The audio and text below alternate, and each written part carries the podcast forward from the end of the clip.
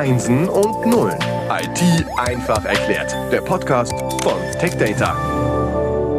Herzlich willkommen zum Podcast Einsen und Nullen IT einfach erklärt. Wir sind mitten im Schwerpunkt Nachhaltigkeit bei Lenovo. Wir sind in der zweiten Episode. Zu Gast ist wieder Philipp Meyer. Er ist Projektmanager ESG bei Lenovo. Und ich sage erstmal Hallo Philipp. Hallo Frank und zum zweiten Mal vielen Dank, dass ich dabei sein darf. Ja, wir sind ja auch noch nicht fertig. Wir haben noch eine Menge zu erzählen. Ähm, bevor wir das tun, habe ich mir die Frage gestellt, Philipp, privat ähm, ist das Thema ESG so omnipräsent, dass das auch dein Hobby ist. Das heißt, du bist irgendwie jeden Freitag auf einer Fridays for Future Demo und äh, bist dort komplett äh, in diesem Thema drin oder gibt es auch noch eine Welt außerhalb dieser Themen? Klar spielen auch Themen wie Nachhaltigkeit ähm, im Privaten äh, eine Rolle und man schaut schon auch äh, beim Konsum oder auch ähm, wie, wie man ähm, ja, so das Privatleben gestaltet, ähm, ein Stück weit auf die Punkte. Allerdings habe ich auch noch andere Hobbys. Zum Beispiel eins ist, ist das Schwimmen.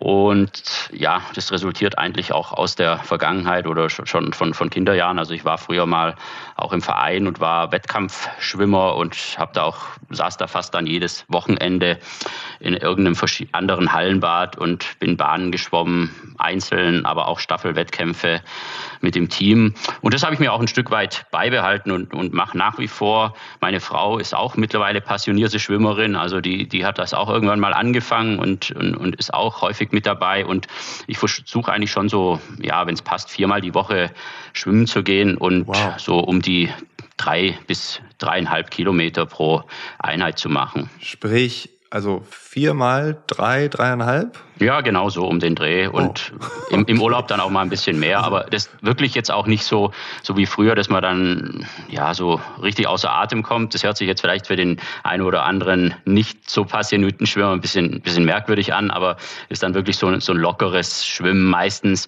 mal kurz mit einem bisschen höheren Puls, so wie ja, jemand anders, der vielleicht sagt, ich mache jetzt mal einen schnelleren Spaziergang oder und, und dann gehe ich jetzt mal den Berg noch schneller hoch. Und so, so ist es dann ungefähr. Also weil ich denke, die Technik, die, die verlernt man nicht und ähm, das ist mit eins der wichtigsten, um, um eben voranzukommen. Ja, ich habe erst mit elf schwimmen gelernt. Ich würde behaupten, so schwimme ich immer noch, also ohne Technik. Erst irgendwie so ein Hund im Wasser, irgendwie strampel ich dann da rum und reicht. Ne? Ähm, bei dreieinhalb Kilometern, da hätte ich keinen Atem mehr. Also mit Spaziergehen hätte das nichts zu tun. Aber okay, das, du hast das richtig gelernt. Äh, dreieinhalb Kilometer, ja, okay, das ist schon mal eine Leistung. Ich glaube, für alle, die nicht professionelle Amateurschwimmer sind, äh, die werden jetzt den gleichen Gedanken haben wie ich. Ähm, Thema Hallenbad, ähm, das ist wahrscheinlich aus Nachhaltigkeitsgesichtspunkten noch machbar. Beim Freibad wird es schon so ein bisschen schwieriger, oder? Ja, kann man, kann man so sagen. Ich meine, kann man ja auch bei anderen ja. Punkten anfangen, Autofahren an sich oder, oder wie auch immer. Aber ja, ich, ich habe jetzt hier zum, zum Glück ähm, in, in meiner Region ähm, also in anderen Bädern ist es ja mittlerweile so, jetzt auch gerade durch den Ukraine-Russland-Konflikt, dass, dass gerade viele alte Freibäder, die mit Gas heizen, ähm, auch die Heizung deutlich heruntergedreht haben und äh, ja, die Temperatur ist dann bei vielleicht noch 21 Grad. Ähm, bei mir ist es äh, der glückliche Fall eben, dass das hier mit Fernwärme geheizt wird. Von dem her ähm, kann da noch etwas ähm, mehr Leistung aktuell geliefert werden. Auch wenn hier ein bisschen reduziert wurde natürlich, aber die Temperaturen sind nach wie vor komfortabel bei 24, 25 Grad. Also für einen Schwimmer, um sich da eine knappe Stunde aufzuhalten, ist das allemal machbar. Ja, okay. Auch ohne Neo. Cool, ein, ein Hobby, ja, ein, ein Hobby, was man nicht so häufig hört, finde ich. Äh, finde ich gut. Schwimmen ist gesund, ist auch schonend für den Körper, anders als Joggen und Co. Da sind die Gelenke dann irgendwann ab, die, die Knorpelschäden und so. Ähm, ja, aber wir haben ja ein Thema, äh, darum bist du primär hier. Wir wollen dich natürlich auch kennenlernen. Und in der ersten Folge haben wir gesagt, dass wir heute in die Tiefe gehen. Jetzt stelle ich dir komplett frei, wo fangen wir an? Wir haben ja beim letzten Mal schon gesagt, es ist sehr komplex. Deshalb, wo möchtest du anfangen? Ja, ich, ich denke, wir hatten letztes Mal auch schon, schon angefangen, praktisch beim, beim Design oder umweltgerechten Design der Produkte. Ich würde jetzt aber auch wichtig finden, dass wir nicht nur sagen, das Produkt, sondern das Produkt hat natürlich auch immer noch eine Verpackung, also spielt auch eine große Rolle. Ähm, das sind dann eben Punkte, wo, wo, man, wo man gut beginnen kann und wo sich auch viel getan hat aus Sicht, aus unserer Sicht, aber auch viel ja, getan werden musste in den letzten Jahren.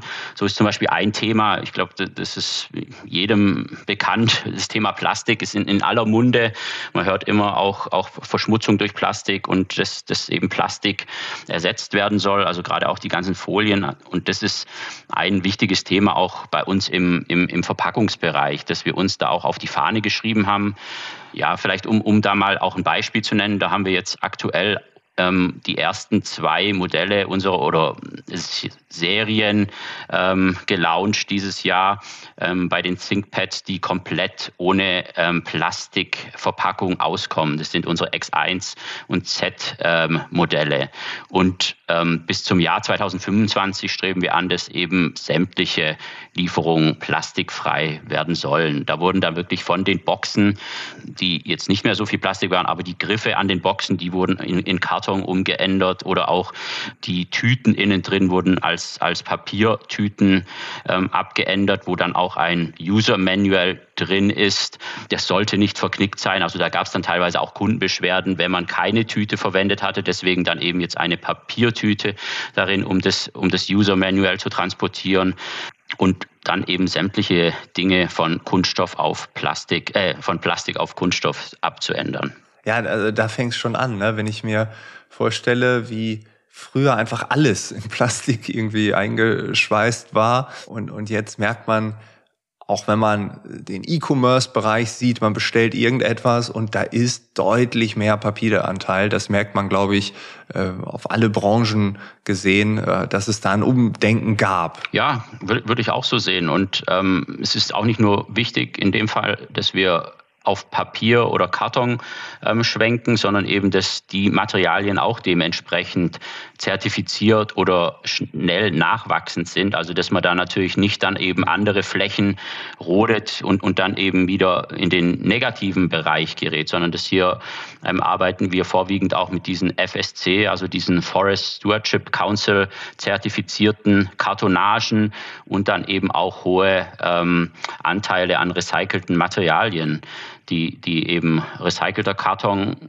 und recyceltes Papier verwendet werden, die sich dann aber auch wieder recyceln lassen. Eine kurze Frage. Wir reden manchmal über Recycling und einmal über Wiederverwendbarkeit. Äh, ist das das Gleiche? Ist das, gibt es da Unterschiede? Vielleicht so eine Definition. Bei mir im Kopf macht das gerade Piep und ich denke mir, hm, äh, muss man das vielleicht definieren? Ja, es ist, ist so ein Stück weit, glaube ich, schwierig ähm, allgemein zu definieren. Also häufig ist, ist auch Wiederverwertung oder Wiederverwendung, könnte man jetzt sagen, was wir auch teilweise machen, ist jetzt, wenn wir unsere braune ThinkPad-Box aus Karton haben, kann dann da natürlich auch zum Rücktransport, zum Beispiel mit unserem Asset Recovery Service, ein anderes Modell mitgenommen werden. Ja, also das, das ist multifunktionell einsetzbar. Da muss man natürlich schon noch schauen, dass, dass die Polsterung und so weiter dann auch passen. Wenn wir dann aber ums Recycling sprechen, da gibt es dann ja, diverse äh, Punkte, so dass wir wirklich das Material dann eben wiederverwerten, so dass das dann eben beim entsprechenden Recycler landet und dann in einem kompletten neuen Karton oder Papier oder sonstigen Bereich dann eben in Zukunft verwendet wird. Das stelle ich mir bei der Verpackung noch relativ einfach vor. Beim Produkt wiederum wird es ja sehr schwierig. Also wenn ich jetzt Papier äh, irgendwie recyceln will oder wiederverwenden will, ich mache es ja auch, ich bestelle mir irgendwas im Internet, dann habe ich einen Karton und dann verkaufe ich irgendwas bei eBay Kleinanzeigen und nimm den Karton. Da habe ich ihn ja auch wiederverwendet, ne? zweimal. Ist schon besser als nur einmal, als wenn ich ihn wegwerfe und mir irgendwo einen neuen Karton kaufe. Ähm, okay, also die Definition ist klar. Wie sieht das dann bei den Produkten aus? Also wenn ich jetzt einen Laptop, nehmen wir jetzt mal dieses Beispiel, kaufe und den alten abgebe, damit er recycelt wird. Das ist doch so viel schwieriger als die Verpackung. Aber kann man sowas auch komplett recyceln? und wiederverwenden, wieder in den Kreislauf zurückgeben? Ja, also von, von Teilen abhängig dann natürlich. Also wir, wir nennen das immer Component. Components sind teilweise komplett wiederverwertbar oder verwendbar, andere Dinge natürlich nicht. Also wenn, wenn, wenn dann was geschreddert werden muss oder häufig geht es dann eben in, in erstmal wird es geschreddert und dann wieder aufbereitet und dann werden tatsächlich nur die Materialien wiederverwendet. Aber ähm, wenn man jetzt beispielsweise einen Monitor hat, da könnte jetzt auch der Standfuß eventuell wiederverwendet werden oder ah, ähm, ja, ein Cover von von, einem, von einem Laptop könnte beispielsweise wiederverwertet werden und eine Batterie kann unter Umständen auch aufbereitet werden. Also das, das sind so Punkte, ähm, die das möglich machen. Natürlich wird es umso schwieriger, wenn ich jetzt als Privatkunde ähm, meinen Laptop auf dem Wertstoffhof in den Container schmeiße, dann ist vermutlich auch viel ja. zerbrochen und da muss man dann eben auch schauen. Aber wir haben beispielsweise auch bei Lenovo unseren Asset Recovery Service, ähm, wo wir dann auch Produkten mit Partnern ähm, ja, und das Ganze im, im zertifizierten Rahmen auch zurücknehmen, dann eventuell die Datenlöschung durchführen, insofern das gewünscht ist. Ähm, da wird es dann auch manchmal schwierig. HDDs, SSDs kann man auch wieder verwenden.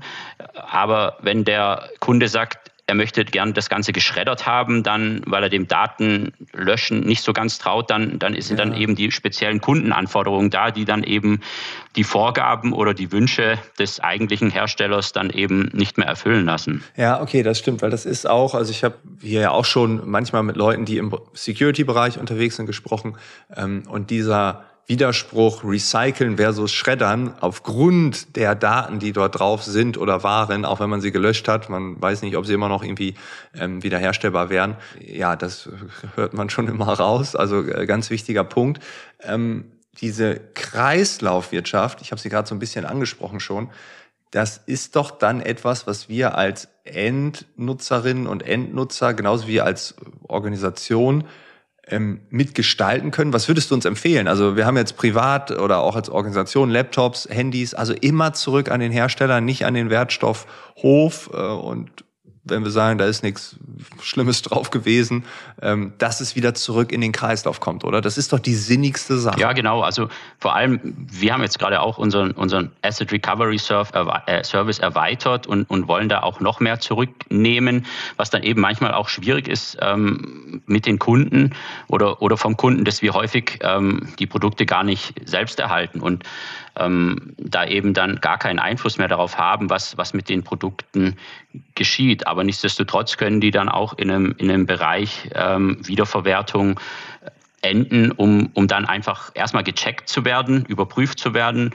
Und dann wird geschaut, inwieweit muss man denn hier komplette Teile austauschen oder vielleicht nur ein Software-Update oder gewisse Komponenten ersetzen. Und, und dann kann das gesamte Produkt wiederverwertet werden. In, ich habe beispielsweise auch in, in meinem vorherigen Job hatte ich auch ein neun Jahre altes Lenovo ThinkPad und das hat auch wunderbar ähm, funktioniert. Also von dem her Möglichkeiten sind da. Natürlich muss man dann auch gelegentlich mit Einschränkungen leben, wenn man hochleistende Tätigkeiten oder die bestimmte Dinge benötigen, beanspruchen, ja, verwenden möchte. Das spielt dann eben auch eine Rolle.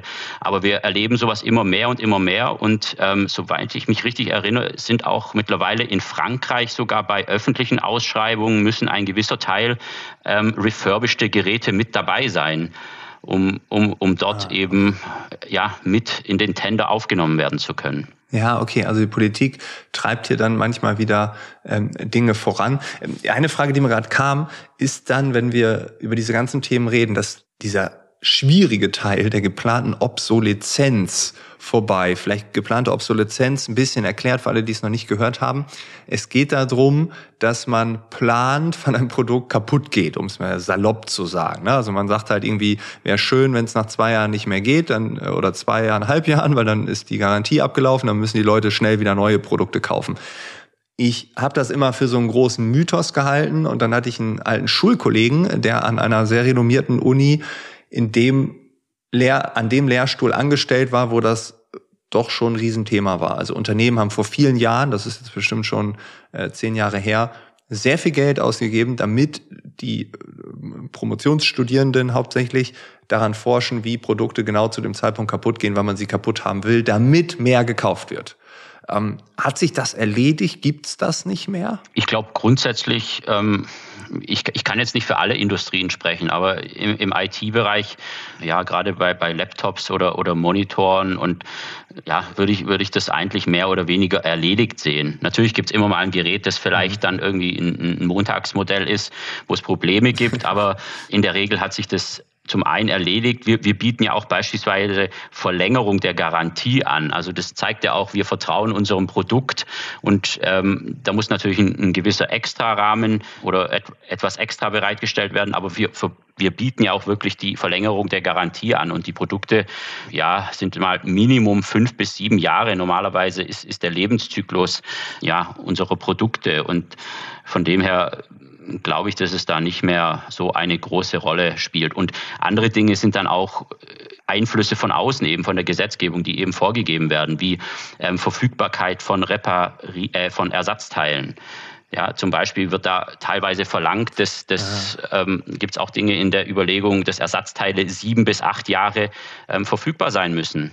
Es ist natürlich dann auch wieder die Frage, für welches Produkt macht es Sinn und macht es Sinn für alle Produkte. Und ähm, man braucht ja auch dann wieder Lagerplatz für die Ersatzteile. Das ist dann wieder ein anderer Aspekt. Und da muss ein Gebäude betrieben werden, da muss auch wieder Energie verbraucht werden und so weiter. Aber da gibt es Vorgaben und auch die Reparierbarkeit der Produkte. Da gibt es auch ähm, Entwicklungen in der EU. In Frankreich ist da wieder so ein Vorreiterland. Spanien zieht jetzt noch teilweise nach. Da gibt es einen Reparierbarkeitsindex. Also da kann man auch auf die Homepage gehen. Ach, der geht dann von A bis F ja. und da sieht man dann, wie gut reparierbar sind denn die Produkte. Also vor allem wirklich für den privaten End-User ähm, mit, mit her herkömmlichen Tools. Ja, und da gibt es dann diesen, diesen Index. Und ähm, da müssen wir dann auch unsere Produkte danach raten und entsprechende Materialien zur Verfügung stellen. Aber wir haben das bei Lenovo schon sehr lange gemacht, auch mit unseren ähm, Handbüchern, wo wir zeigen, wie man zumindest die Batterie oder andere Dinge einfach ausbauen kann, ähm, auch nach dem Ablauf der Garantie und ähm, und, und da selbst auch tätig werden kann, wenn man das möchte. Genauso dann mit zusätzlichen Videos, die wir hier zur Verfügung stellen. Also das ist teilweise wirklich einfach geregelt, was gewisse Bereiche betrifft. Ja, ja, cool. Ich finde das super, super wichtig. Ich habe jetzt äh, von einem Freund, das äh, Kind ist jetzt aus dem Kleinkindbett herausgewachsen. Dann hat er gesagt, Frank, willst du es haben? Wir schenken es dir. Es kommt natürlich aus einem bekannten, äh, uns all, ja, allen bekanntes Möbelhaus aus Skandinavien. Und da fehlten zwei Schrauben. Und dann dachte ich, ah, jetzt fehlen da zwei Schrauben. Ne? Und man kann einfach im Internet äh, sich diese zwei Schrauben bestellen, die werden kostenlos zugeschickt und ich kann dieses Produkt, dieses Bett dann aufbauen. Wenn mir diese beiden essentiellen Schrauben fehlen würden, die sind irgendwie auf dem Transport äh, flöten gegangen, vielleicht hat das Kind es auch versteckt oder so, ne? Ähm, auf jeden Fall fehlen die, es ist nicht stabil, jetzt ist es stabil, weil man sich kostenlos die beiden Schrauben. Das geht ja nur, wenn man das irgendwie mit designt, wie du gerade gesagt hast. Ne? Und ich war happy, dass ich ein geschenktes Bett wirklich benutzen konnte weil die Alternative wäre, okay, ja, dann weg oder selbst irgendwie dran rumschrauben. Ich bin alles andere als ein Handwerker. Ähm, und genau sowas hat man dann ja auf dem Schirm gehabt. Ne? Und äh, äh da war mein erster Gedanke, das ist nachhaltig und nicht, ich bestelle mir jetzt einfach im Internet das gleiche Bett nochmal neu und sehe zu, wie ich das hier irgendwie an einen Handwerker, äh, der es fixen kann, vielleicht weitergebe, sondern ich kann es jetzt ganz einfach mit einer kurzen ähm, Schraubenbestellung äh, regeln. Ne? Und äh, wenn das für alle gilt oder wie du sagst, auch im Tech-Bereich, äh, sieben Jahre äh, vorrätig, Dinge vorrätig zu haben, boah, das wäre schon ein Meilenstein. Ja, wie gesagt, da, da gibt es dann natürlich auch wieder Kontroversen oder Diskussionsbedarf, weil, weil ja. dann wieder andere Dinge vielleicht auch mal dagegen sprechen, wie ich ja schon gesagt habe, mit, mit Lagerfläche oder gerade wenn man an die Batterien denkt. Ja. Ähm, ja, früher konnten wir man die ja so einklicksen. Häufig spielen dann eben auch sicherheitsrelevante Punkte dann eine Rolle. Wie einfach fällt dann so eine Batterie herunter oder das, das muss man dann eben immer aus verschiedenen Punkten auch betrachten. Ja, und es ist schon auch wichtig, glaube ich, dass man Produkte lange nutzen kann, aber dass man eben auch nicht den technischen Fortschritt oder diese Dinge auch einbremst. Ja, wie gesagt, da sind wir wieder bei diesen komplexen ja, Zusammenhängen, den Widersprüchen. Da werden wir auch in der letzten Episode noch drüber sprechen. Philipp, vielen Dank äh, für äh, diese ja, Vertiefung, die wir hier äh, definitiv hinbekommen haben. Ich bin schon gespannt, wie wir die dritte Episode aufbauen. Ich glaube, es wird über das Thema Komplexität gehen, es wird um Widersprüche gehen und vielleicht kriegen wir noch mal die ein oder andere Tiefe dazu. Ich habe noch zwei, drei Punkte auf meiner Liste, die ich unbedingt noch besprechen will. Ich habe mir gerade noch äh, Stichpunkte aufgeschrieben. Äh, das machen wir dann in der nächsten Folge. Vielen Dank, dass du da Danke warst. Danke dir und bis nächstes Mal. Ja, ciao, ciao.